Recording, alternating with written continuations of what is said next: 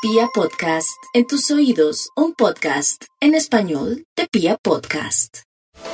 La tenacidad de los Tauro inevitablemente les abre puertas y les permite tomar como nuevos rumbos. Es una época perfecta para reorientar su mundo laboral y tomar certeras decisiones. Tiempo para las inversiones, para buscar la forma de multiplicar el dinero.